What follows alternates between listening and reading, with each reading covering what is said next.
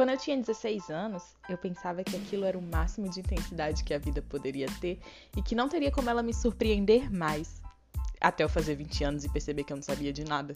E ter que admitir: ok, vida, eu não entendo nada sobre você. E aí os dilemas e as crises dos 20 anos começaram. E é basicamente sobre isso que eu vou falar. Se você quiser ouvir, seja muito bem-vindo. Meu nome é Luana Dourado. O meu café não é tão bom, mas eu sirvo um refrigerante geladinho.